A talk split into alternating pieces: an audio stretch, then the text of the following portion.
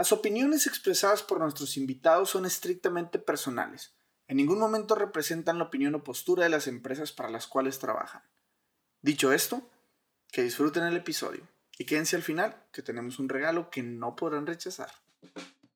Empecé a dar cuenta de todas estas como cosas que me afectaban, pero pues igual me empecé a adaptar, me empecé a tomar como parte de y me concentré completamente en estudiar. Eso fue lo más importante, yo creo, que me concentré completamente en aprender, estudiar y crear buenos vínculos, porque en la escuela, y justamente en la escuela te enseñan que con los que estudias se terminan convirtiendo en tus contactos. Y de hecho, quiero hacer énfasis en eso porque justamente yo entré a trabajar a EA porque una de las personas con las que yo estudiaba en esta escuela me contactó y me invitó a trabajar.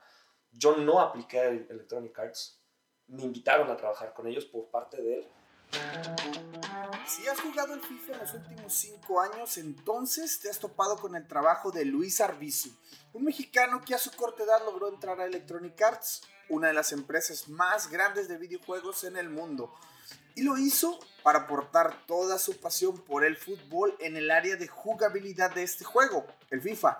Es decir, hacer que el juego se sienta real. Luis nos platica su historia y cómo es colaborar para este tan exitoso juego. Yo soy Aldo Tobías y esto es Mucho Hábitat.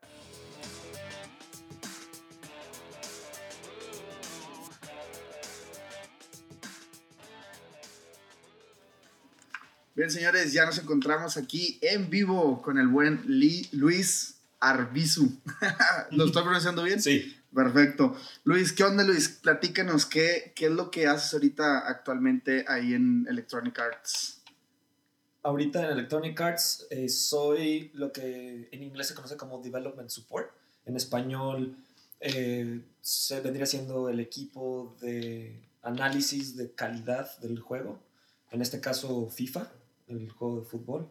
Llevo trabajando en FIFA desde FIFA 14. Yo empecé desde QA, Quality Assurance, que es solamente la calidad del juego y escribir reportes de errores en general sobre la jugabilidad del juego. Yo estoy en el, en el equipo de jugabilidad, que eso también es muy importante destacar, porque mi trabajo, si lo pudiera describir a grandes rasgos, es básicamente analizar fútbol real y tratar de extraer elementos de fútbol real y traducirlos en fútbol digital.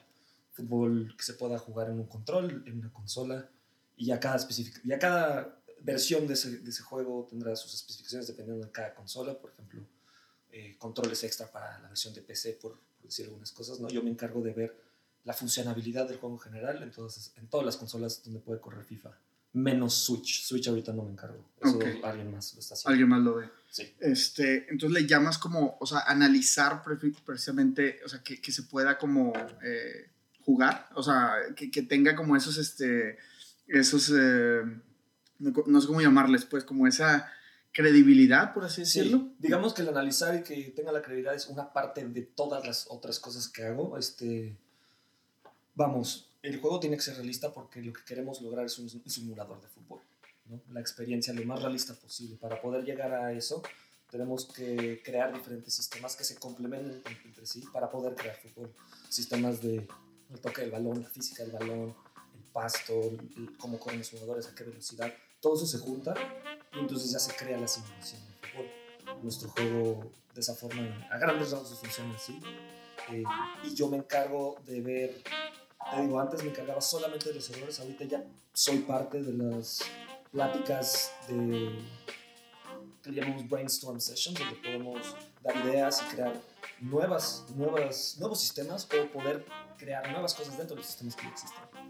Entonces, al ser parte ya de todo el proceso creativo, desde la preproducción hasta la postproducción, de una parte del juego, yo ya puedo no solo analizar, pero también puedo dar ideas de cómo cambiarlo y cómo hacer que se sienta mejor desde un punto de vista desde calidad, pero también desde un punto de vista de jugador, porque yo también juego el juego igual que todos. Claro. Y yo también tengo que tener ese, ese ojo en mente de cómo, cómo un usuario interactúa con el juego.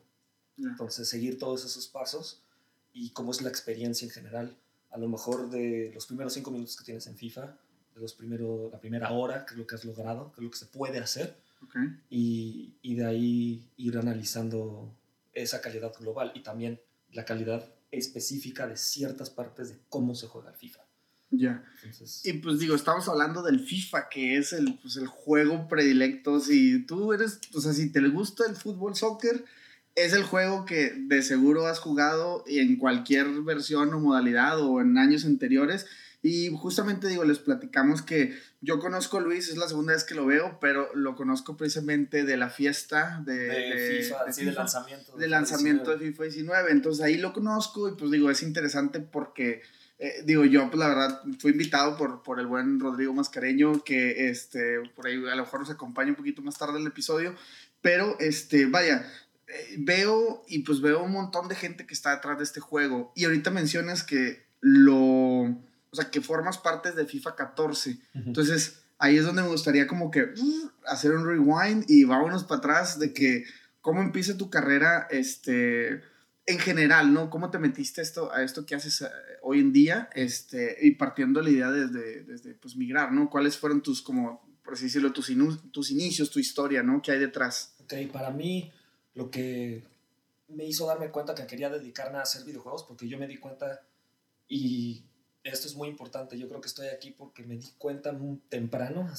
entre comillas temprano, para mí temprano fueron a los 14 años. Hay gente que le llega después, gente que le llega antes, que se da cuenta que es lo que realmente quiere hacer. A mí me llegó temprano a los 14 años, creo que fue algo muy bueno para mí. Me di cuenta, justamente por platicar la historia, estaba jugando un juego de GameCube que se llama Star Wars Rogue Squadron 2.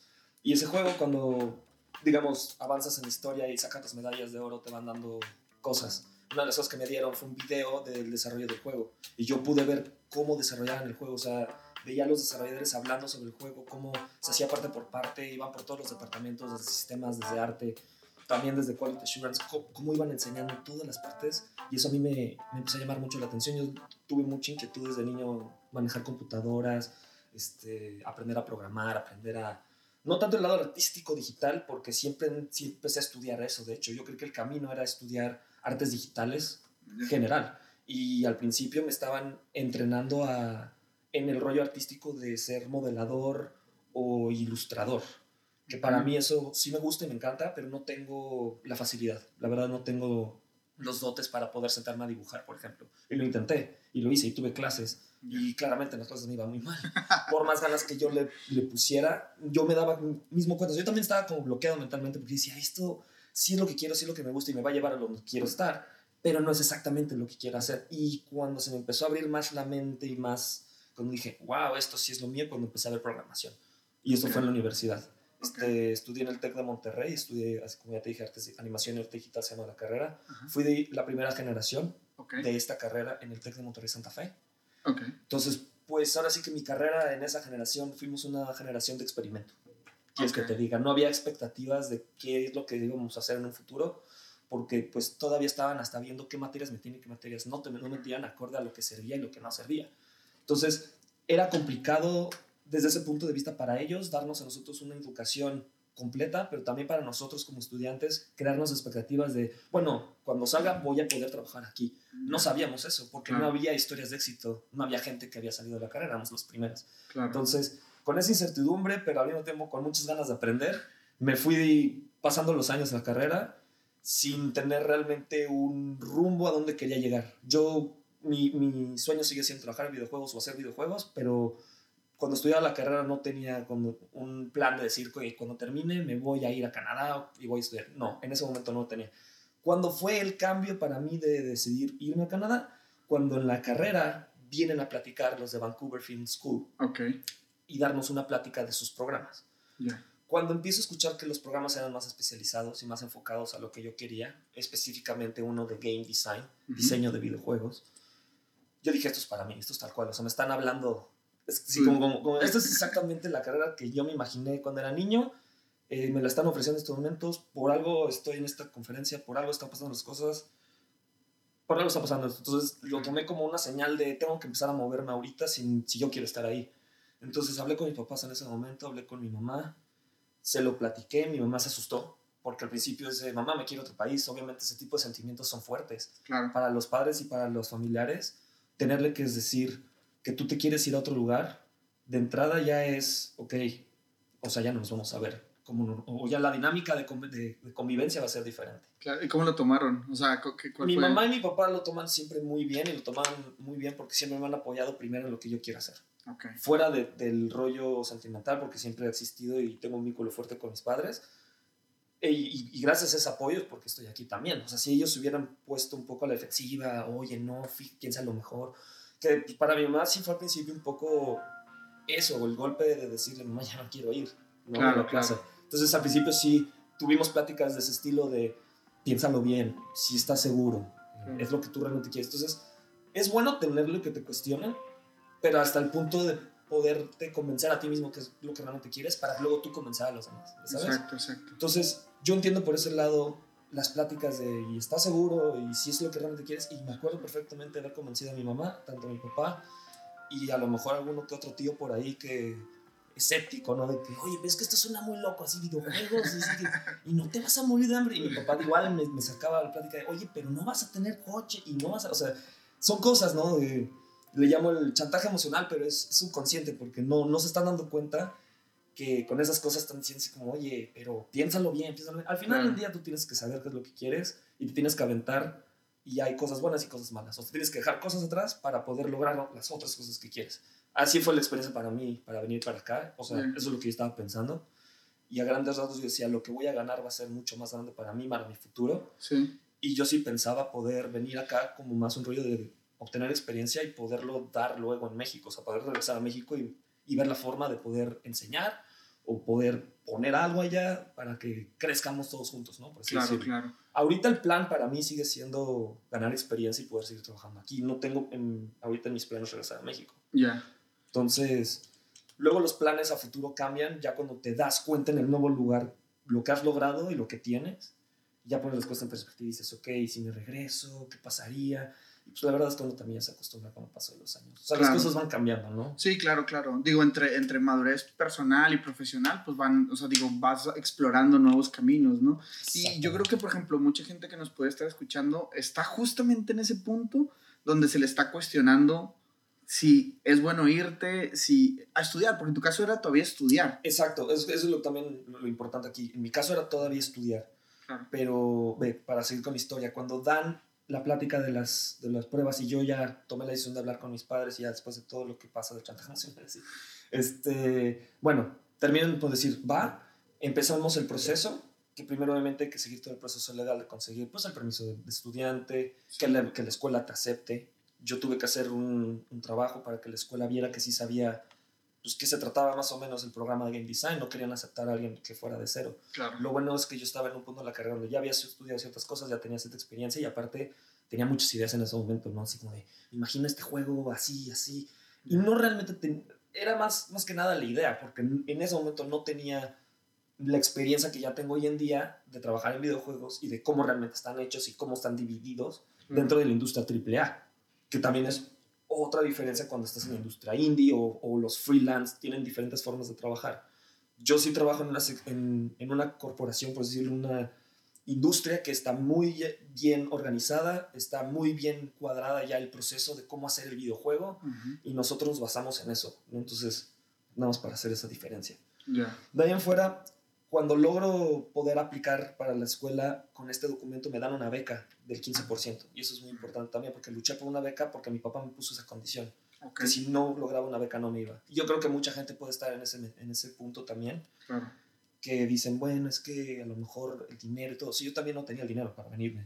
O sea, si mi papá me pagaba una escuela muy cara, ya, me la, ya la tenía el planeado y él tenía ese plan y él ya estaba con eso. Pero cuando le cambié la jugada y, oye, ¿y ahora vas a pagar esto? Pues no les parece también muy, claro, claro. muy padre. Mi papá se me dijo, pues yo no voy a poder hasta que no me pongas a mí enfrente a algo viable. Y, y, la vía era la beca. El mm. chiste era buscar una beca más completa, pero logré una del, creo que fue 15 o 30%. Mm, okay. Este, lo suficiente como para bajar la, el costo y que me, me, aceptara. Y por ejemplo, ¿aquí ya estabas tú en tus últimos semestres de carrera o ya había salido? No, no. yo tiré la carrera, no la basura, no quiero decir eso, ojalá algún día pueda regresar al TEC y buscar la forma de ya sea regresar, que me hagan una revalidación, de mm, graduarme por créditos, eso lo puedes hacer en algunas otras carreras o en otras universidades. Supongo que ahorita la carrera tiene más estructura porque lleva más años, pero no he tenido yo el acercamiento, tengo que, que yo acercarme y ver ese okay. Pero ya eran tus últimos semestres de ya cuando dijiste, bueno, empiezo... Sí, ya eran mis últimos semestres, ya estaba como en la carne, así, en lo, en lo padre de la carrera, preparando proyectos y haciendo cosas muy padres pero el programa me llenó muchísimo más los ojos y, y mi visión a futuro así que decía, esto es tal cual lo que yo quiero, y yo sentía que si me quedaba en la carrera iba a perder ese tiempo que yo podía haber usado para poder irme, que sí al final sí. Lo hiciste, claro, claro. Entonces, cómo, qué mejor. ¿Cómo fue ese, cómo fue ese, digamos, ese cambio de llegar a, a, a Vancouver? Y, este, y pues digamos como tu primer día de escuela o tu primer semana de escuela, ¿cómo, ¿cuáles fueron las principales cosas que tú decías, qué estoy haciendo aquí? ¿O fue difícil, fue fácil? ¿Cómo, cómo fue esa, esa parte? Esa transición fue muy interesante porque lo bueno de todo esto es que yo no me vine solo. Okay. Yo sí vine con un amigo que en ese momento eran mis mejores amigos de la carrera. Sigo, lo sigo considerando un gran amigo. Ahorita no tengo mucha comunicación con él porque él ya vive en Malta. Él está, de hecho, diseñando y desarrollando un juego que se llama Metro Exodus. Okay. Él lo desarrollan allá en un estudio en, en, Malta. Entonces, él se fue a vivir por allá y él tenía la misma inquietud que yo. De hecho, nos gustan casi las mismas cosas en cuestión de videojuegos, en cuestión de, pues, de lo que queríamos hacer de carrera. Teníamos eso en común. Eso nos unió mucho y yo me vine con él. Y eso es muy bueno porque te ayuda a, a que ya vives con alguien, tú pagas menos de renta, te organizas con alguien para el súper, te organizas con él para hasta cosas simples de, del día, día a día, ¿no? Por lo menos hasta la compañía es muy bueno poder tener a alguien, poder hablar tu idioma, porque eso también, llegar aquí y hablar solamente inglés y acostumbrarte solamente a eso, aunque lo hayas estudiado toda la vida en México, es muy complicado empezar a usarlo ya el día con día, Claro. a solo usarlo para pasar exámenes o solo usarlo para decir que lo sabes hacer. Totalmente. ¿sabes? Ya cuando llegas aquí y lo empiezas a usar, ya te empiezas a dar cuenta así, órale,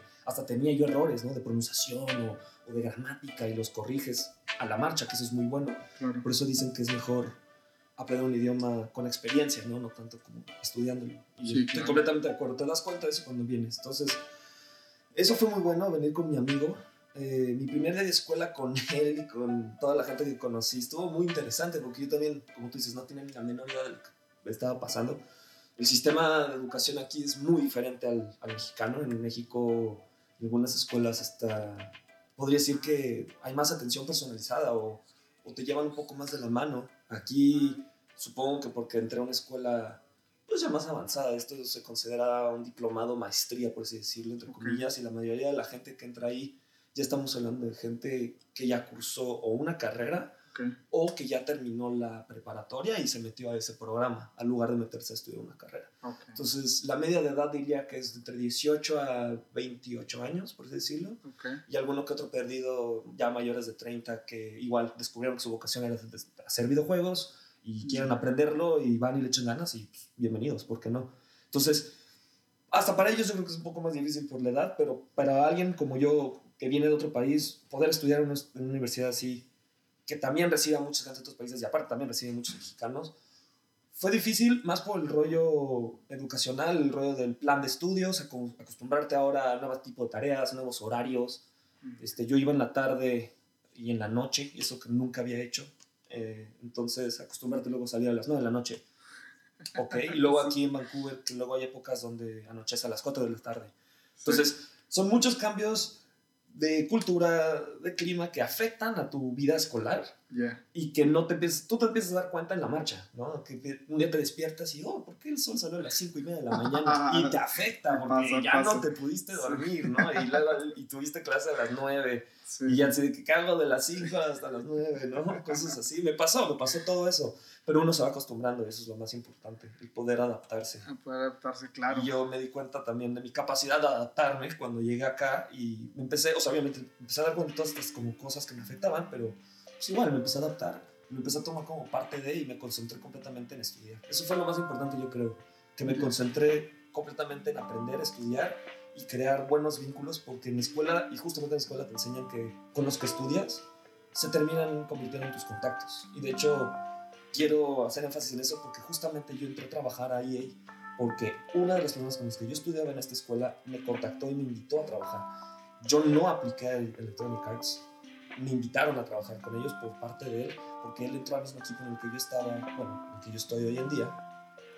Él era parte de ese equipo y cuando él entró, él pidió una posición de producción, que eso es justamente lo que yo quiero hacer en el futuro. Uh -huh. Y él ya lo, lo había logrado en muy poco tiempo. Entonces dejó vacante su posición y le pidieron que recomendara gente. Y él se puso en contacto conmigo para que yo fuera. Yeah. Eso fue después de que yo estudié. Digamos, yo estudié el año aquí en Vancouver y todavía me regresé a México. Yo intenté volver a estudiar, pero no quería regresar al TEC. Mm. Porque yo quería que el TEC me iban a seguir enseñando pues, animación digital en general. Ok.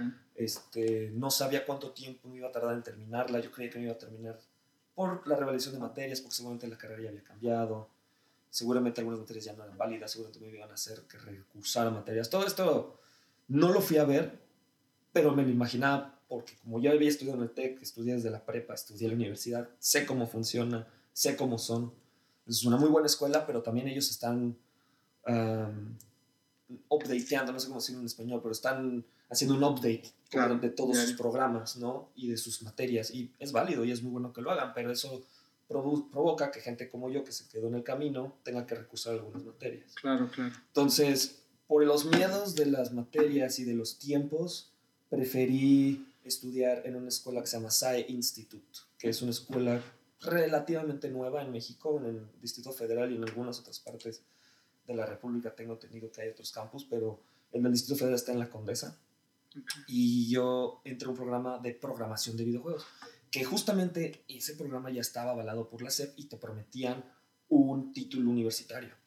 Y eso era muy importante para mí porque ese título universitario con la SEP, a los ojos de Canadá, se puede traducir a lo que le conocen como un bachelor's degree. Y un bachelor's degree a los ojos de Canadá para procesos legales, para permisos de trabajo, para residencia, pues te da muchos puntos. Es muy, muy importante tenerlo.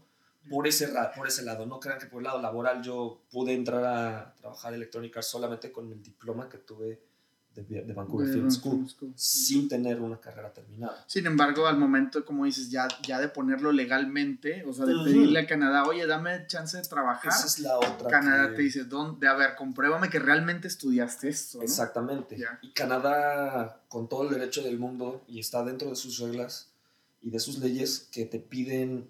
Bueno, siendo mexicano tenemos la ventaja del NAFTA, ¿no? Y eso Claro, es claro. bueno que lo sepa la gente de México, que el NAFTA nos da a nosotros la ventaja de poder aplicar a una lista especializada de trabajos que ellos ponen en su página de internet. No crean que es, ah, soy mexicano, dame NAFTA. No, tienes que aplicar solamente a los trabajos que ellos necesitan y que aplican para el beneficio de NAFTA. Lo bueno es que ya había una categoría ahí donde pues machaba con la descripción del trabajo en el que yo entré y pude aplicar a un NAFTA Work Permit, un permiso de trabajo NAFTA, de un científico técnico, básicamente. Científico técnico es muy genérico, Ya, porque un científico técnico puede hacer muchas cosas, claro. a los ojos de Canadá, ¿no? Un científico técnico a los ojos de Canadá es una persona que ayuda en un laboratorio, por así, por así decirlo. Entonces les tuve que decir que pues, trabajo en un laboratorio de computadoras, haciendo simulaciones de física, que es básicamente lo mismo, pero estoy hablando en cuestiones muy generales de lo que realmente hago. O sea, estoy, pues, sí, pues, la física del fútbol y la física del balón, pero pues, en sí es física y sí Claro. es... Y sí es un laboratorio de computadoras, porque pues, tengo una granja de computadoras, por decirlo atrás, haciendo trabajos de automatización, por ejemplo, que es algo nuevo que también estamos incorporando en nuestro trabajo. Ya. Y día con día también hemos empezado a, a crear nuevos procesos, por así decirlo. Y todo eso va englobado dentro de esa categoría. ¿no? Entonces es importante mencionar eso para la gente que quiera buscar Ujú. formas de venir para acá. Empezar con esa NAFTA list es muy importante porque si tu profesión está ahí, ya la hiciste. Es Claro, mucho claro. más fácil que te dan un permiso. Sí, y muy probablemente porque también existe la, la, bueno, no sé, la leyenda o los mitos por ahí de que mucha- muchas personas creen que el solamente venir a Canadá y pues buscar un, un trabajo y ya lo tiene, o sea, como es tan fácil como venir nada más y pues ya venir. y- Sí, es que depende del trabajo. Claro, Yo diría, depende de qué tipo de profesión estés buscando. O sea, si tú puedes venir acá y consigues así barista en Starbucks, porque pues, a lo mejor sí lo llegas a conseguir, Claro. o a lo mejor terminas y no es por...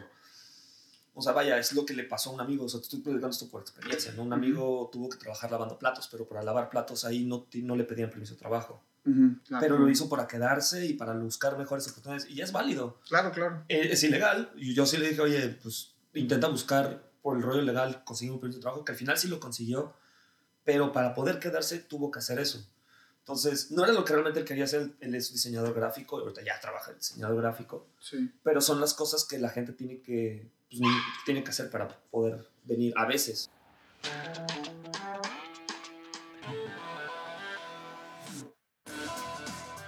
Esto que nos platica Luis es uno de los casos más recurrentes.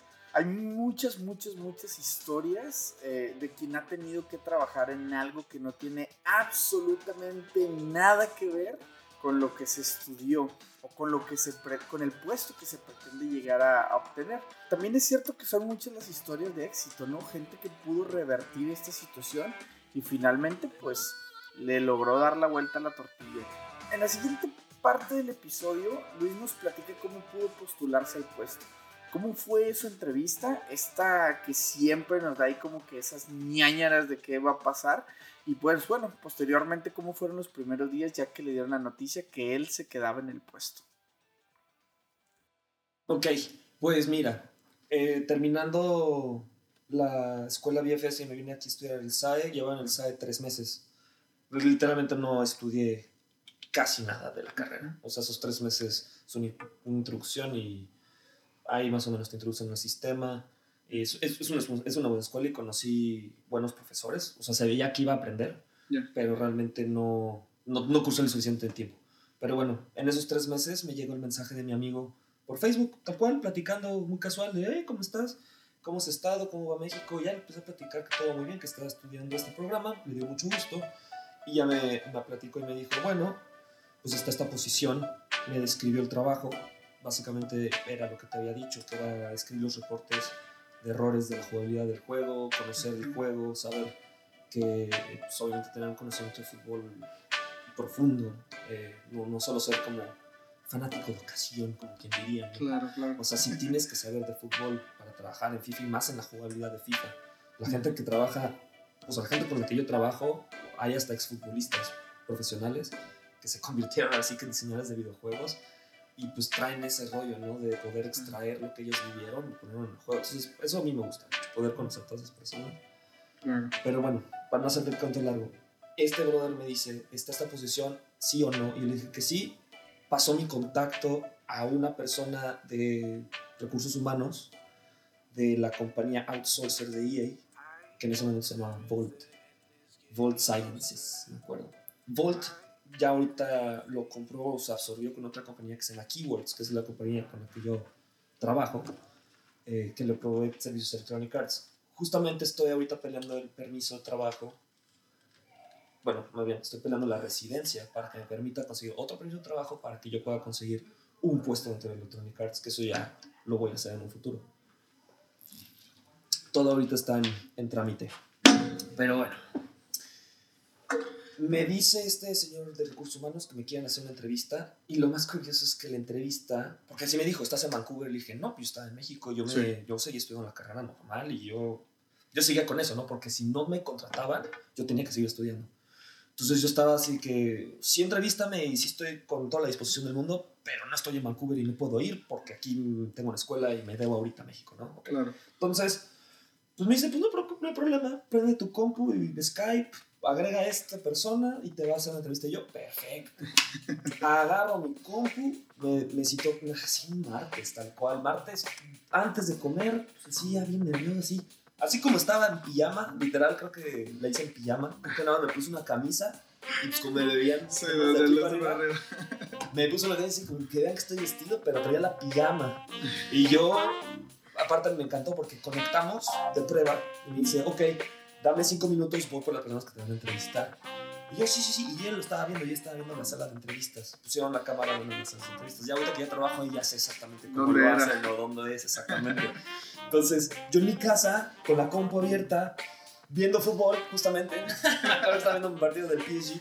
Y ya me iba dando vueltas por mi casa, pues, pues así, como meditando, ok, me van a preguntar, pues obviamente, ¿qué hago? Me van a preguntar, o sea, ya sabes, como tratando de hacer un. preparándome, ¿no? claro. Ok examen mental, ¿qué van a preguntar? ¿Qué van a preguntar? Y ya de repente como, Luis, Luis, ah, eh, sí, me siento.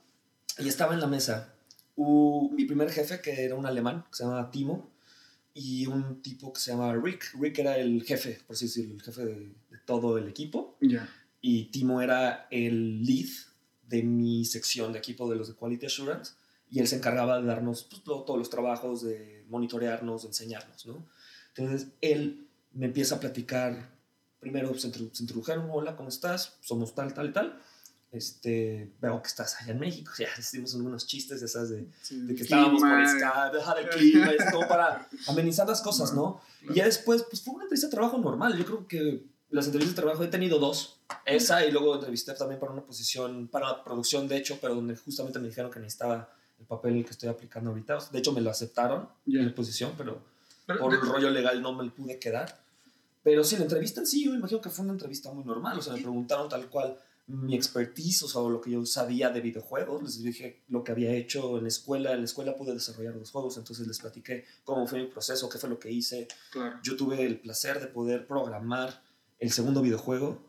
El primero nada más hice como el level design y un poco de cómo diseñar el juego, las transiciones de, de música, por ejemplo, y, tunear el valor del salto, ¿no? porque era un, en un side scroller y podía saltar para celular. El, el, segundo sí hizo un juego ya en 3D en Unity era un hack slash, entonces tenías una, era una chava y se cambiaba de, de, armadura, ¿no? Antes era una armadura de luz, una armadura de oscuridad, y cada armadura tiene sus habilidades. Entonces a mí me tocó hacer pues un controlador de animaciones, controlar las animaciones de, de una armadura, controlar las animaciones de otra, machar la, la, animación de la armadura con el personaje, o sea, ver todo eso en cuestión de programación estuvo muy interesante. Me eché un, un script malísimo de una cámara que luego ya me ayudó un programador y me decía, oh, tu cámara pesta, ¿no? Porque mi cámara se quedaba pegada a polígonos del, del, del lugar, así del, oh, del, nivel, o sea, pasabas por una pared y la cámara pegada y dices, no, mi cámara. Entonces, todas esas cosas me dieron como la experiencia, se las platiqué, nada más se reían, porque pues todos esos errores pasan en todos los videojuegos. Me imagino. En todos pasan errores así, o sea, un juego que no tiene errores, ahora sí que es imposible, todos los videojuegos tienen errores. Y pues yo platicándoles todas mis experiencias de, de pues, por lo menos son experiencias de estudiante, pero son muy válidas y se pueden extraer cosas muy buenas y se pueden aplicar para lo mismo que ellos hacen. Entonces, vieron eso en mí, vieron también que me gusta mucho el fútbol, les platiqué que pues mi primo es futbolista, no sé si te había dicho, ¿no? Que mi primo es futbolista de Santos. Y a ellos eso les llamó mucho también la atención porque ellos también tienen vínculos con gente que, que, estuvo en el fútbol, eh, familiares futbolistas o ellos mismos fueron futbolistas, ¿no? O sea, eh, por ejemplo, esta persona que me entrevistó, Timo, él era profesor de fútbol, él enseñaba fútbol a niños en Alemania. Okay. Y es muy bueno, o sea, fútbol con él y sí, sí, es sí, muy, sí, bueno, muy bueno. Muy bueno. O sea, entonces todo el team ya que te entrevistó, todos ya eran del equipo FIFA. O sea, ya. Todos eran de FIFA. Todos tú sabías que era para FIFA, ya Sí, sí, sí. O sea, ya todo era dirigido, me decían, la posición es esta, tal cual, vas a entrar para FIFA 14, el proyecto se encuentra en este momento. O sea, yo no entré a preproducción. Preproducción es digamos, de cero, empezar el, el, producto desde cero, desde la idea, desde la visión de lo que se tiene mm. para ese juego, ese producto, qué es lo que se quiere lograr con ese, con ese FIFA, por decirlo, lo que queremos hacer. y, y, desde ahí empezamos a abordar todas las nuevas ideas. Yo no entré desde esas nuevas ideas, ya estaba diseñando FIFA 14 cuando yo entré. Cuando yo entré me tocaron las nuevas cosas que estaban metiendo en el juego, probar esas nuevas cosas y ver que funcionaran bien con, con, con todo lo demás que ya estaba, ¿no? Claro, claro. Entonces, fue, fue padre porque muchas cosas nuevas fueron introducidas en FIFA 14 que hoy en día siguen y que seguimos metiendo y seguimos expandiendo. Y, y, como primera experiencia de desarrollo, pues sí, aprendí muchísimo más que nada del proceso en general, de las etapas y de qué hacer y cómo comportarse, por decirlo, y cómo ver el producto o el, o el juego, mejor dicho, en diferentes puntos, ¿sabes? Y pues a mí me tocó la producción a medias, porque yo entré en lo que le conocen los milestones, que son la carne, o sea, cuando estás metiendo lo nuevo en el juego, y después de eso llegamos a um, alfa. Cuando es alfa, ya está el juego completo, pero tiene muchos errores. Para poder dejarlo en beta, tienes que empezar a limpiar el sistema, empezar, bueno, todos los sistemas, empezar a buscar la mayor cantidad de bugs, es donde más trabajo tengo yo, es donde más trabajo todo mi equipo tiene, de hecho. Ok, ok. Y estamos metidos más que nada en, pues yo más que nada en la reproducción de errores. Ok, eh, pero en, la, en la etapa alfa es donde tú tienes alfa que... Alfa es reproducción en general. Donde tienes que... Sí, o sea, la mayoría de, mi trabajo es reproducir errores. O sea, yo veo videos de gente que se queja en Twitter así, miren lo que me pasó, miren al jugador miren lo que hace, está bailando, o, o 20 mil postes, o el portero hizo una cosa súper rara. Yo tengo que ver eso y a mí me toca reproducir errores, obviamente, de mis áreas, ¿no? O sea, si es de portero, se lo mando al que se, encarga de portero, que ya tenemos un experto, por ejemplo, porque es necesario tenerlo algo para el portero. El portero es una de las quejas número uno. Entonces, ya tenemos un experto. Y para el portero son millones de pruebas. O sea, yo te puedo decir muchas cosas que hacemos para probarlo y dejarlo lo mejor posible. Y eso ya se encarga él, pero Si llega uno de mi área y veo el video y digo, no, sí, eso está muy mal, yo me tengo que meter ya directo al sistema, ponerlo, que, que es un programa que ya tenemos en, en, la computadora, que básicamente es FIFA, pero yeah. sin ninguna de las playeras y nada. O sea, estás viendo jugadores rojos contra jugadores azules y lo que le podríamos decir in-engine, o sea, lo que es hacer el juego en el engine, mm, yeah. tal cual. Eso es lo que yo tengo, me tengo que meter ahí, poner al jugador fulanito de tal que fue el, el, el error. Ah, la pelota está a tal velocidad y tener que estar analizando parte por parte del juego y tener que reproducirlo. Eso es lo que yo tengo que hacer. Okay. Una de las partes más importantes del trabajo es hacer eso. Ya, y cuando, cuando, cuando fue tu primer, como, ya que te dicen, oye, sí, ya vente a trabajar con nosotros y todo. Bueno, para empezar, vamos a regresar un poquito a ese sí, día. Sí. Este, ¿Cómo fue? ¿Cómo te dio la noticia? ¿Te dijeron Ah, ven, pues mira, primero la entrevista salió todo muy bien. Hablé yeah. unos 45 minutos y te digo, entrevista lo más normal, muy genérica. Me preguntaron tal cual todo lo que sabía hacer yeah. y cosas de fútbol, ¿no? Pasa la entrevista, les gusta mucho. No me dijeron ahí si me aceptaban o no. A los dos días me llega un mail de este mismo tipo con el que yo me había puesto en contacto al principio, el de uh, recursos humanos, diciéndome que sí me habían aceptado. Okay. Entonces en ese momento yo estaba súper feliz fue aparte justo antes de mi cumpleaños. Entonces yo estaba de que si para mi cumpleaños me aceptan, imagínate el regalote, ¿no? Iba a cumplir 24 años. Órale. Entonces estaba súper feliz, estaba muy entusiasmado. Veo el mail, corrí así de inmediato. Mi hermano estaba tocando la batería, me acuerdo que le abrí el cuarto porque él, él toca en un cuarto cerrado, no ve a nadie. Entonces cuando le abro, pues, se asusta, me volteé a ver. ¿Qué pasó? no, que sí me aceptaban el trabajo, sí, ya me voy, ya me voy. Y yo, ¿qué? Todo, digo, ¿qué? Y ya pues, hablando a mi mamá, a mi papá, estaban muy felices por mí, que ya me iba a regresar a Vancouver, porque ya me había ido una vez. Entonces ya la segunda vez ya estaban, ya. Bueno, ya, eran, ya sabes ya saben cómo el rollo, ya sabían que me quería ir. El hecho de que me hayan aceptado el trabajo, que fue un trabajo que no busqué, que fue un trabajo que me, que me ofrecieron, lo hizo todavía mejor para ellos, porque, pues, ¿qué, ¿qué, van a decir? O sea, no claro. así como, ay, estuviste viendo y te dijimos que tenías que irte con un título, ¿no? Porque a veces ponen esas condiciones. Claro. Si no terminas la carrera, no te vas, o si no haces esto, no te vas. Y pues, no sé, vieron que como me fue muy bien en la escuela, y pues también que me estaban ofreciendo trabajos de ese estilo, y que yo también ya le había dicho a mi papá, oye, es que si me ofrecen un trabajo así, en un estudio de estas características como lo que es Electronic Arts, me pudieron haber ofrecido un trabajo, no sé, en Microsoft o no sé. Sí.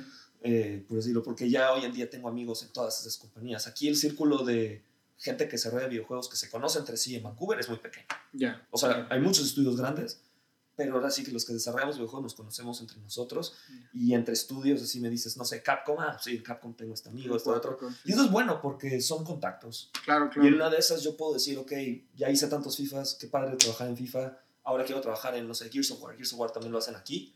Y feliz, yo feliz de la vida. Y tengo amigos que trabajan ahí en Gears of War. Entonces ya para mí entrar o poder buscar una oportunidad ya es un poco más fácil porque yo de inmediato, oye, ¿qué onda?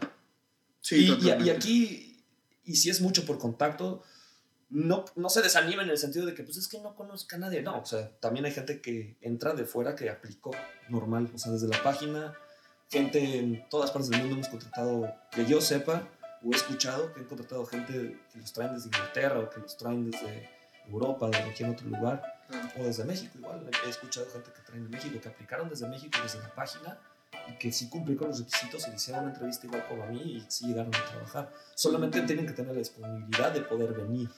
Eso uh -huh. es todo. Entonces, pero tener contactos, vaya. Yo creo que eso ayuda, no solo en esta profesión, ayuda en la gran mayoría de las profesiones sí, claro. el tener contactos, pero tener los contactos correctos y que sabes que son gente que va a trabajar, porque también tú ir recomendando gente que no tiene la capacidad de poder trabajar, también tú quedas mal claro. y los, las empresas de videojuegos te pueden hacer cierto, no perjudicar, pero sí te pueden decir como, ah, el que recomienda gente que no es buena, ¿no? Claro, el que recomienda al huevón o el que recomendó al que no sabe. Sí. Entonces, y, y, si tú eres de los partes, o sea, que te han recomendado, pues tienes que dar el extra, ¿no? Yo, Porque al final de cuentas con tu compa era un, era un, este, ya había un compromiso, digamos, este, fuerte, ¿no? Eso que dices sí es muy importante para mí, llegar con esa recomendación, ese peso extra que tú dices de decir, ah, o sea, yo vengo aquí con la promesa de que ya sé, ¿no? Con la promesa de que este tipo ya habló bien de mí. Claro. Entonces yo vengo a cumplir, pues, esa expectativa por mí, no por ellos, pero también para dar una buena impresión desde el principio. Sí tenía todas las ganas de llegar y hacer lo mejor posible. Y creo que así fue, o sea, salió muy bien. ¿Cómo al fue, principio. ¿Cómo fue tu primer, tu primer semana? Mi primer, se- oh, mi primer semana eh, increíble. O sea, este lugar, Electronic Arts Vancouver, como tal, es una gran oficina. Es un, tiene un gran ambiente de trabajo.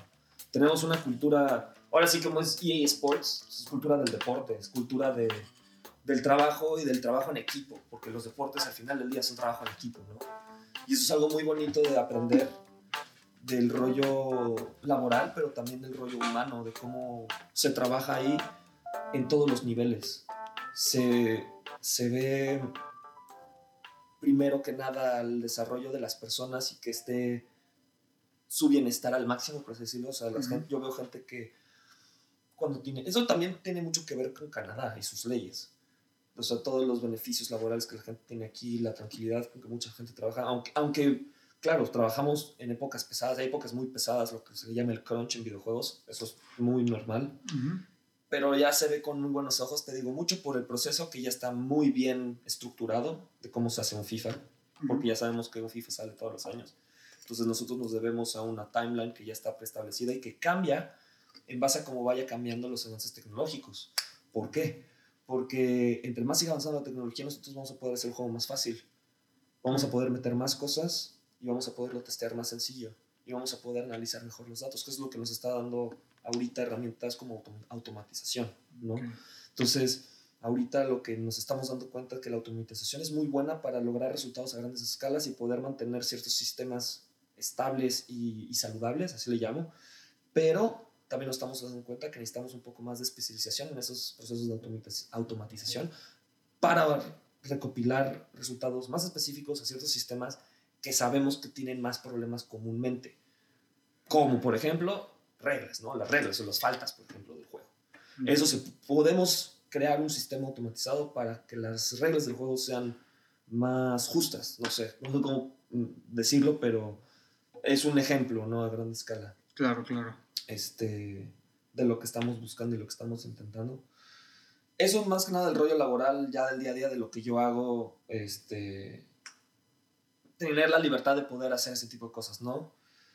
Y el otro también es que cada uno se apoya entre sí. La, la cultura de, te digo, de esto del deporte, que somos todos un equipo, entonces si yo le digo a mi equipo, ok, yo voy a estar metido, te digo, en esto de automatización, tratando de analizar estos datos, tú apóyame con este trabajo de animaciones, ¿no?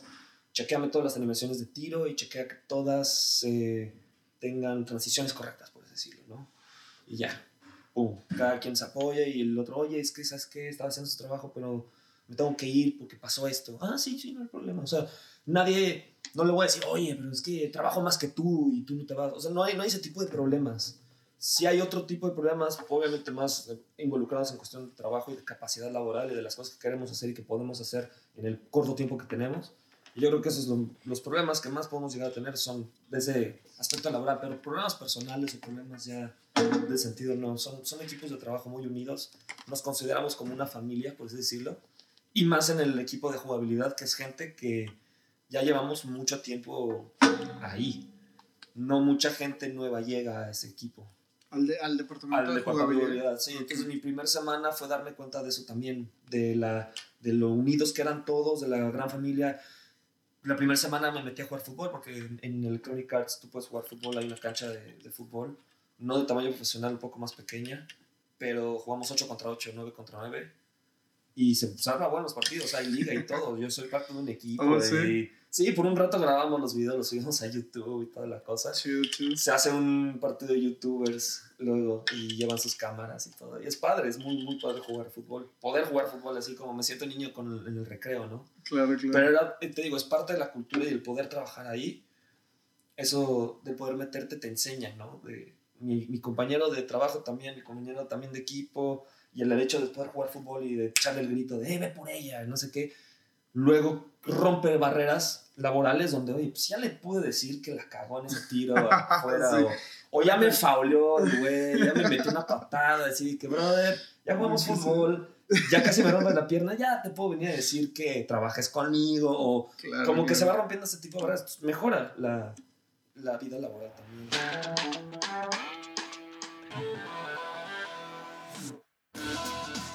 En esta segunda parte del episodio, Luis nos da su veredicto acerca de qué tan difícil es vivir de esto. Sin ser un experto, como él lo dice, nos da algunos tips para tu portafolio. Hablamos de cómo ser más eficientes y lo importante que es saber adaptarse y estar abierto a aprender cosas nuevas todo el tiempo. Por ahí platicamos también del fracaso y cuáles son sus aportes para este FIFA 19. Pues bueno, con esta carrera, muchos de los retos que tienes que afrontar, yo diría, primero que nada, es el aprender el proceso de inicio si no tienes una idea de lo que estás haciendo cuando entras para empezar un desarrollo de un videojuego. Mucha gente tiene que pasar, digamos que le dicen así como tres ciclos, ¿no? Le llamamos tres juegos para poder tener la experiencia suficiente para poder hacer otras cosas. Eso es algo que escuché, no lo considero así. Yo creo que con que cumplas un ciclo completo, desde preproducción hasta postproducción, y que te eches todo un postmortem, que se le llama la retroalimentación al final de un, juego, ¿no? Cuando tú hagas un postmortem personal y digas, personal y laboral, donde tú digas, ok, aprendí todo esto, lo puedo aplicar a esto, y, y ya sabes más cosas, se va haciendo la cosa más fácil. Al principio sí es complicado aprender todos los procesos y poderlos aplicar acorde a como lo que ellos quieren o, o, dar los mejores resultados, por así decirlo. Poco a poco ya le vas agarrando callo, ya vas empezando a mejorar tus propios procesos y los procesos de ellos mejoran también porque tú ya te vas dando cuenta cómo mejorar desde cómo aprovechas tu tiempo o cómo abordas un, un, un cierto task, ¿no? Le llamamos un, un, trabajo. Entonces, laboralmente hablando, esa es una de las trabas. En cuestión de, de carrera ya para crecer y seguir avanzando y hacer dinero de esto, al principio no se hace mucho dinero. Si se vive de esto, claro, porque vivir, podemos vivir con, con muy poco, de cierta claro. forma, y aquí en Canadá nunca, pues el, el, salario mínimo, tengo entendido, te da lo suficiente para poder vivir, o sea, le puedes rascar, ¿no? Para poder vivir decentemente. Claro. Entonces, eso es algo bueno también de Canadá, que en Canadá así trabajes de lo que, o sea, lo consideres lo más bajo, que eso es muy, muy personal. No, yo no consigo ni un trabajo bajo, le podemos llamar bajo de salario.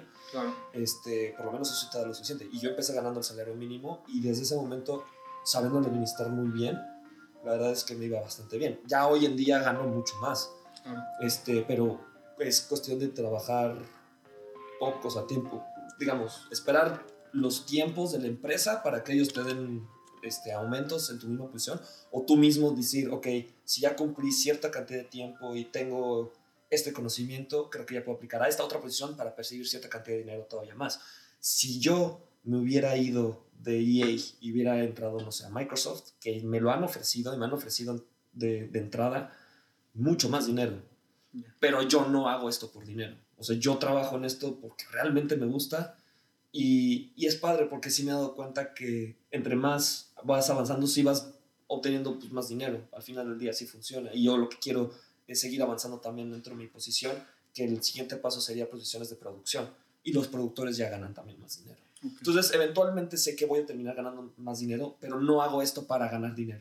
Sé que se puede hacer mucho dinero también, porque sabemos que los videojuegos ganan mucho. O sea, si yo Sí. quisiera llegar a ser productor, podría terminar siendo productor ejecutivo en unos 10, 15 años, si yo quisiera. Y ellos sí ganan mucho dinero, son los que viajan por el mundo hablando del juego, los que dan conferencias, este, más o menos los que la gente puede reconocer siendo las caras de, ¿no? Claro. Que eventualmente, híjole, y sí lo tengo como uno de los sueños, ¿no? Poder ir a un E3 como ponente, o sea, poder ir a tre- el E3 y yo hablar del juego sería increíble. Y eso lo hacen los productores ya más grandes. Pero pues ellos obviamente ya ganan mucho más dinero. Entonces, como carrera sí se puede ganar mucho dinero de esto, pero insisto, depende de la ambición de cada quien, lo que quiera cada quien. Y pues adelante. Ahora sí que, sí. pues, ¿qué quieres que te diga? Así es.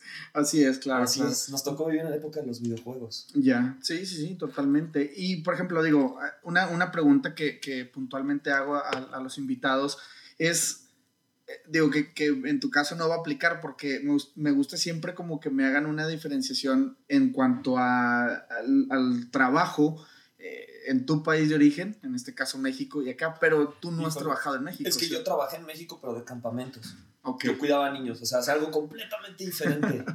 y pues ahí también éramos muy unidos, o sea, había valores parecidos por el hecho de, de cómo trabajábamos. O sea, Nos íbamos todos a la montaña, literal, una semana, y pues si no eres unido ahí, ¿qué Sí, toda sí, la sí. semana, no? Todo Claro, claro. feo y así. sí, sí, sí. Entonces, Era muy padre y me enseñaron, de hecho, muchas cosas. Que de hecho, haber trabajado en México justamente en eso de campamentos me ayudó mucho para poder desenvolverme acá, más que nada el rollo social. Porque allá en, los campamentos, igual como este, tuve que cuidar niños pues, pues, americanos que hablaban inglés, entonces también cómo abordar ese, ese rollo del cambio de idioma, pues ya empecé a practicar desde ese momento, ¿no?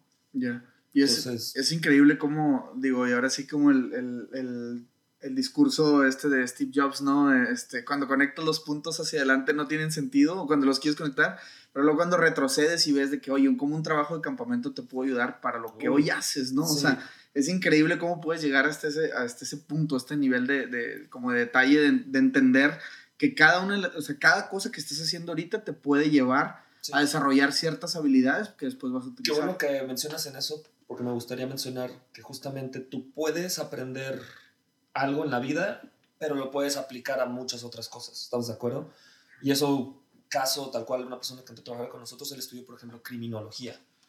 Que tú dices, ¿qué tiene que ver criminología con videojuegos? A menos que quieras hacer un videojuego que se trate de, crímenes o algo así, de policías o de investigación. A lo mejor alguien podría diseñar un videojuego. Si tú eres en criminología, a lo mejor puedes diseñar un videojuego de eso porque tienes la experiencia. Claro.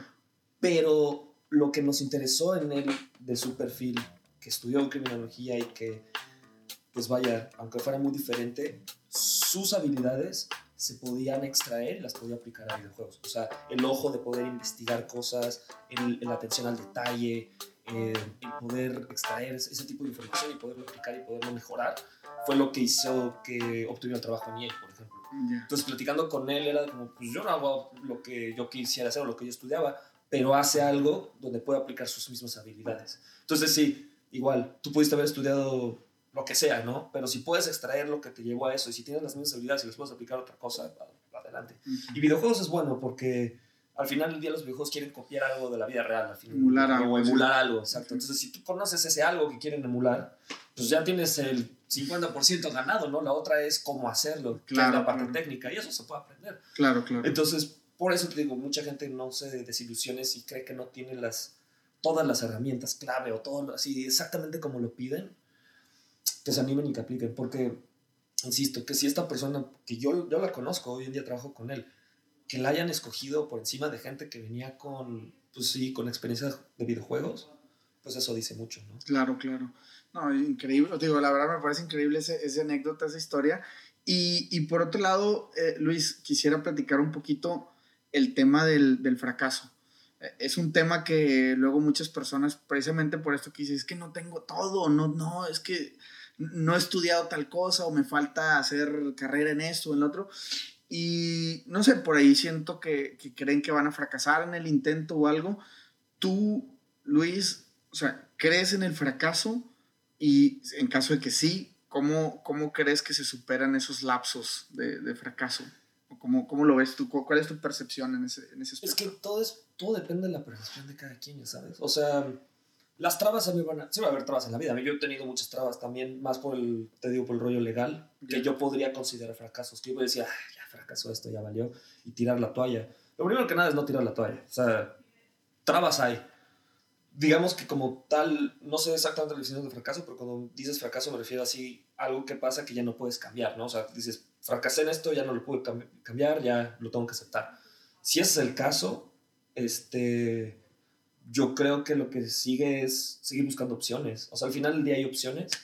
Tú puedes, como tú dices, no tener el conocimiento suficiente, a lo mejor te falta algo, va a haber opciones. O sea, si no es la posición que tú quieres o que piden realmente lo que sabes, ¿por qué no buscar una posición menor o más abajo, igual para que sea tu posición de entrada? No dices, bueno, no es exactamente lo que quiero, no voy a hacer lo que me imaginaba, pero por lo menos voy a entrar y voy a aprender desde ahí y después ya desde adentro voy a conseguir lo que quiero.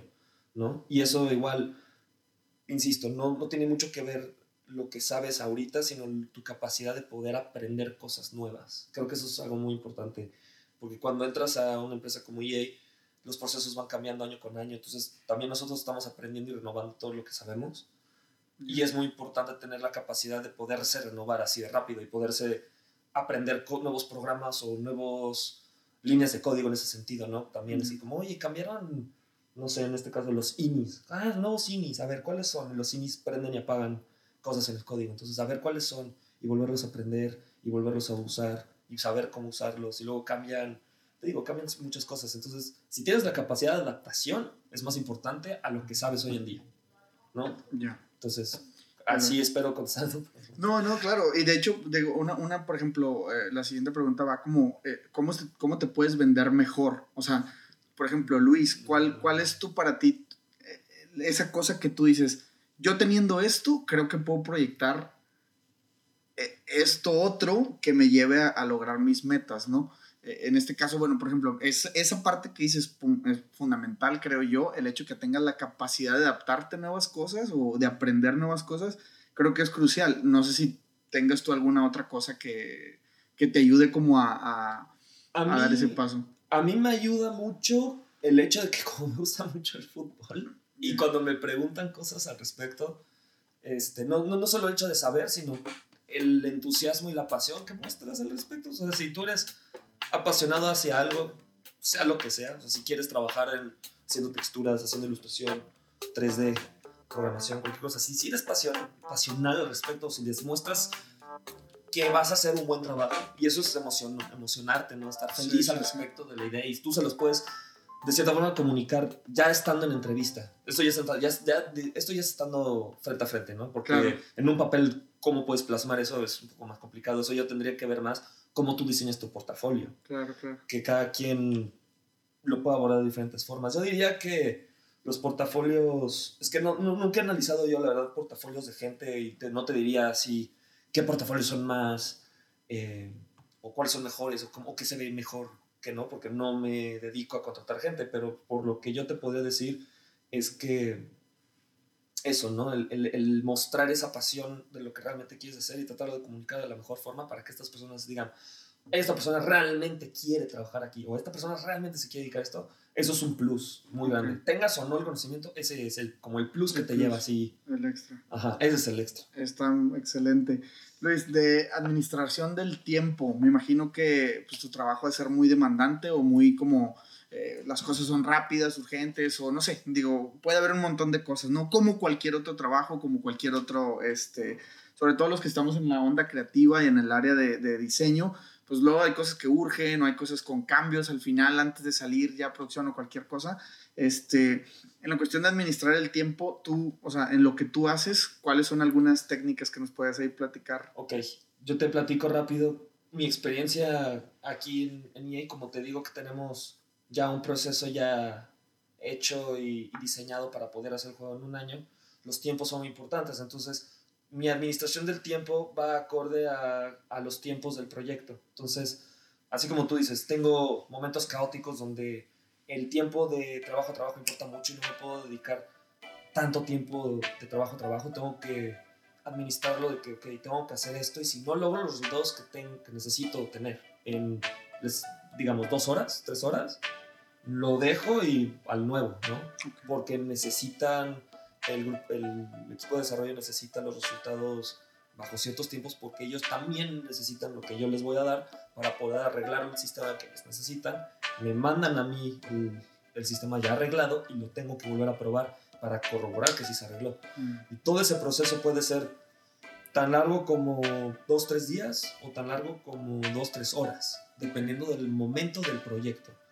Entonces, mi administración del tiempo cambia en base a las necesidades del proyecto en ese momento, también en base a la capacidad que tengamos nosotros como equipo de responder a los requests o, o los trabajos que nos van mandando el equipo de desarrollo.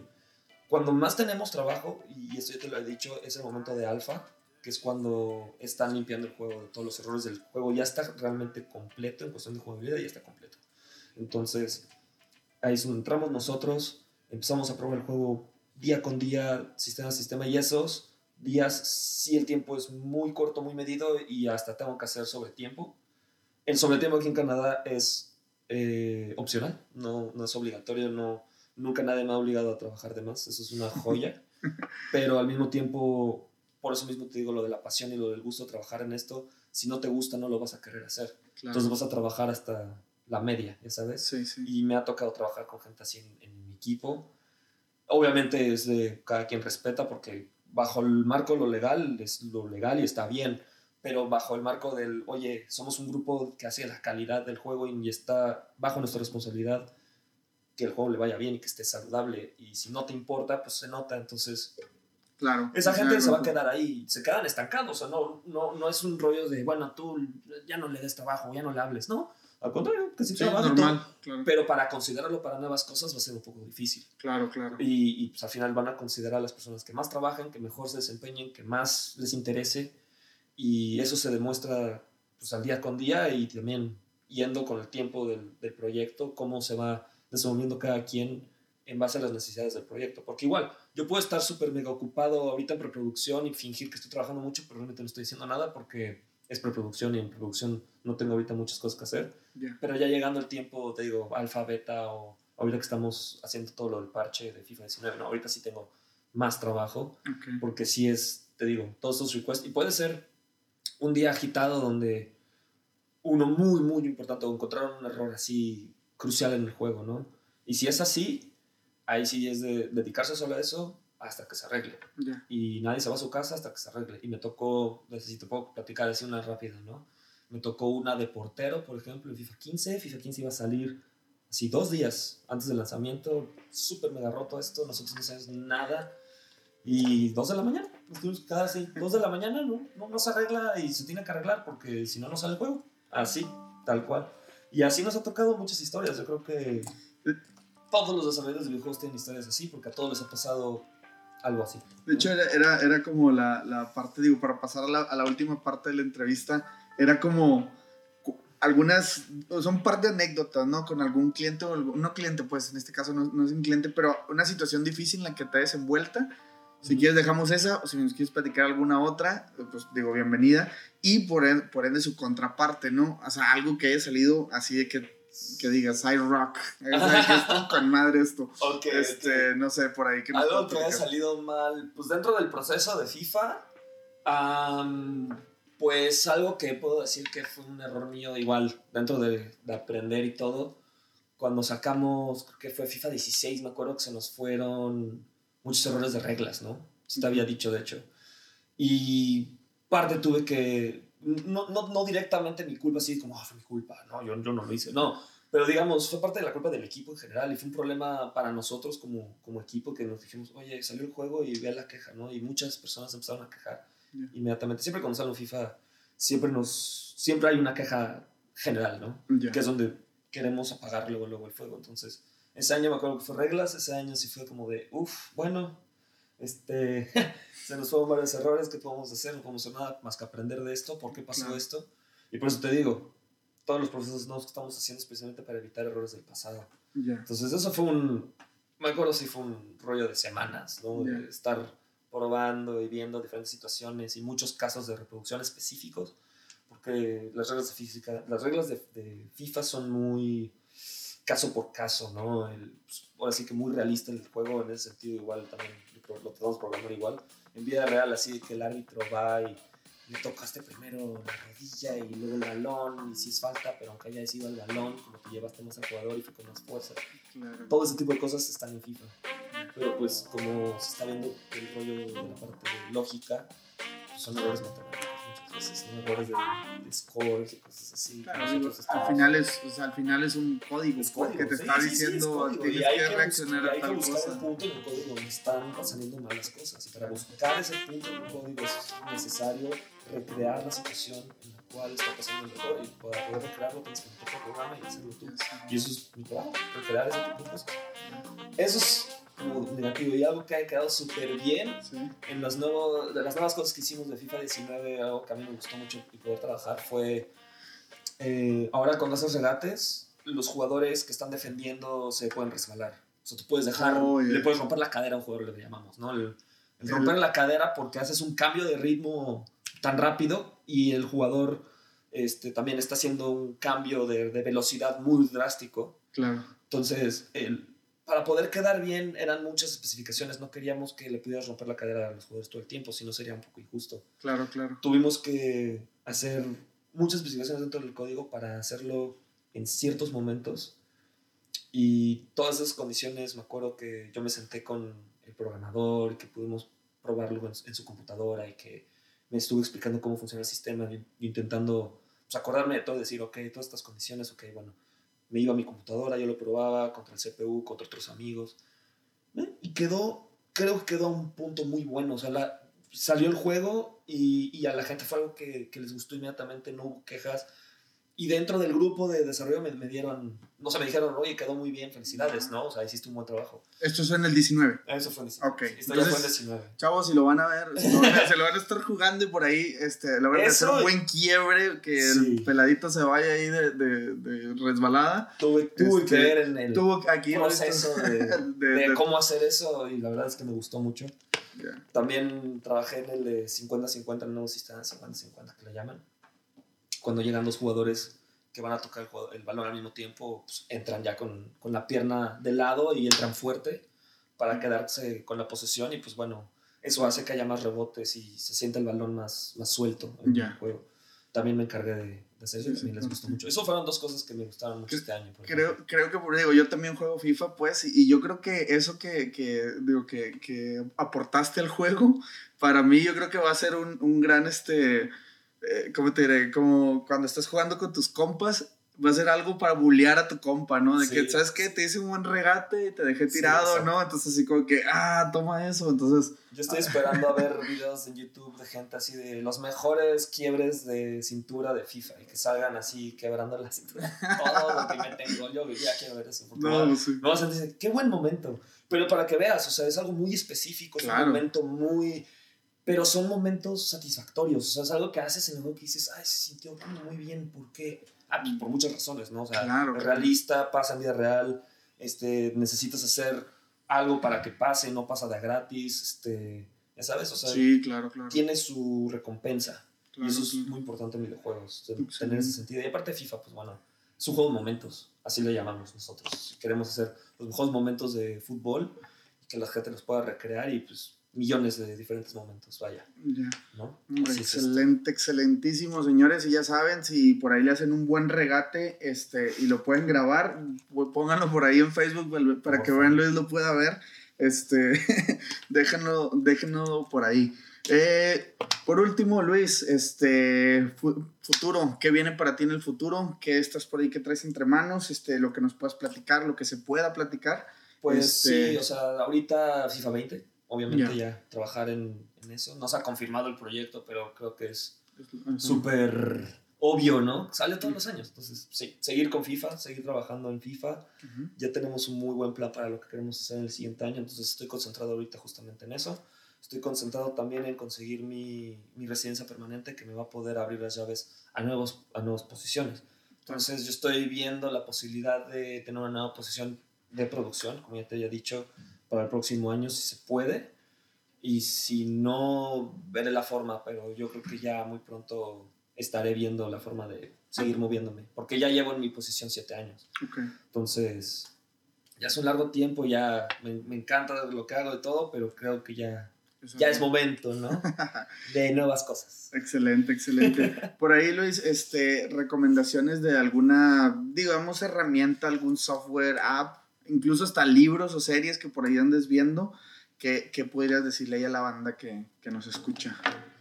Que ayuden en cuestión de este tipo de cosas o lo que yo quiera. Sí, no, no, lo que, lo que tú quieras. Algo que tú digas, bueno, prueben esto, ahorita traigo, estoy utilizando tal software o herramienta, acabo de leer tal libro. Digo, Ah, híjole, les recomendaría el libro de mi amigo. va, va. Pues, Tengo un amigo que escribe, se llama Diego Valenzuela y escribe un libro que se llama Armor of God. Es una novela, me encantan novelas sci-fi. Sí. Y iba a escribir el tercero, ya escribió dos, ya leí el segundo hace poco y me encanta. ¿Cómo se llama otra vez? Armor of God, Ok, eh, la armadura de Dios. eso. Lo pueden buscar en Amazon. Altamente recomendable, Diego Valenzuela trabaja en Cartoon Network y ha hecho caricaturas en México.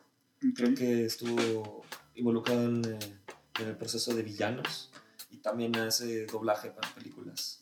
Va. Entonces, Dejamos el link de- del libro en, Dejen en la el link del descripción. libro en la descripción, se los Yeah. recomiendo muchísimo.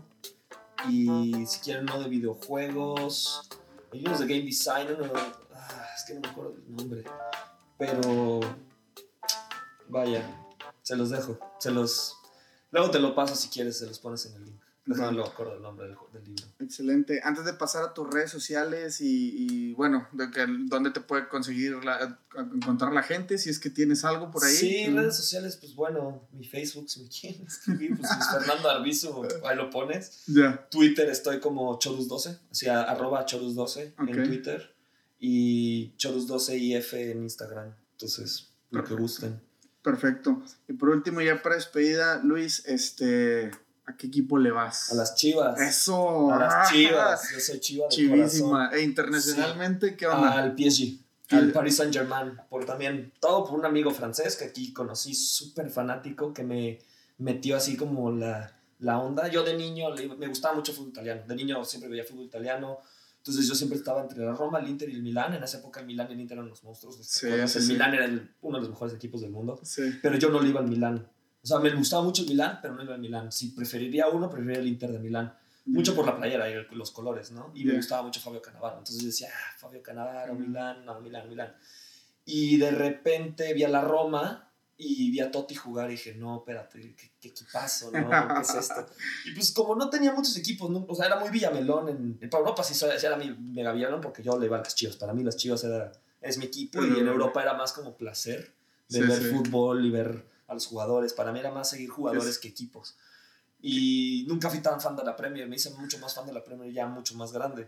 Entonces equipos de Premier no tenía, era para mí el fútbol italiano y se acabó. Y bueno, Barcelona y Real Madrid, ¿no? Ya. Entonces, cuando conseguí la playera de la Roma, le empecé a ir a la Roma, pero llegué aquí, conocí a mi amigo francés, vi que le iba al PSG, dije, a ver, PSG, A ver. y jugaba Zlatan Ibrahimovic, para mí es mi jugador sí. favorito. Entonces, ver a Zlatan ahí, luego estuvo Beckham tantito, ah, uf, me encanta, es un, Está es un buen equipo. De- hablando de Zlatan, probablemente nos visite pronto aquí jugando, digo, Zlatan jugando para LA, este, Sí. bueno, para Galaxy, y luego que nos visite por aquí jugando contra Whitecaps, Contra que nos vamos, ahí nos vamos Luis, ahí nos vamos a echar ahí de que no. al Zlatan la porra te saluda. Ah, como no, sí, la por...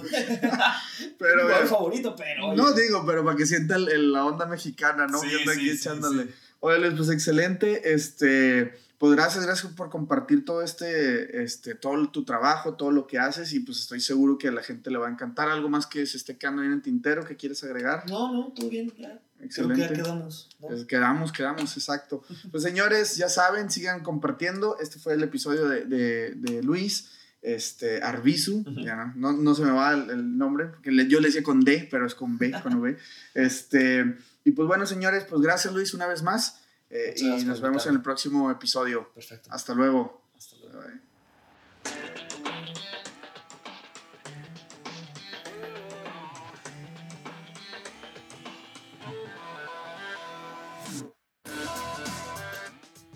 Bien, señores, bandita, como lo platicamos al inicio del episodio, tenemos un giveaway increíble. Para que chequen el trabajo de Luis, vamos a regalar el FIFA 19 para PC. Solamente tienes que seguir una sencilla dinámica. Vas a entrar a muchohabitat.com diagonal quiero FIFA y ahí vas a poder participar por solo dejarnos tu correo. Ojo, tienes que ir a confirmar tu correo y muchas veces si tienes Gmail se va a tu bandeja de promociones. Ojo ahí, hay que confirmar el correo una vez que no lo dejes. Y si quieres más oportunidades de ganar, puedes hacer varias acciones, desde compartir en Facebook, darnos like, seguirnos en Instagram, sus- suscribirte al podcast y dejarnos por ahí un review. Entre más nos ayudes a compartir eh, y pues nos ayudas a llegar a más gente, más oportunidades vas a tener de ganar.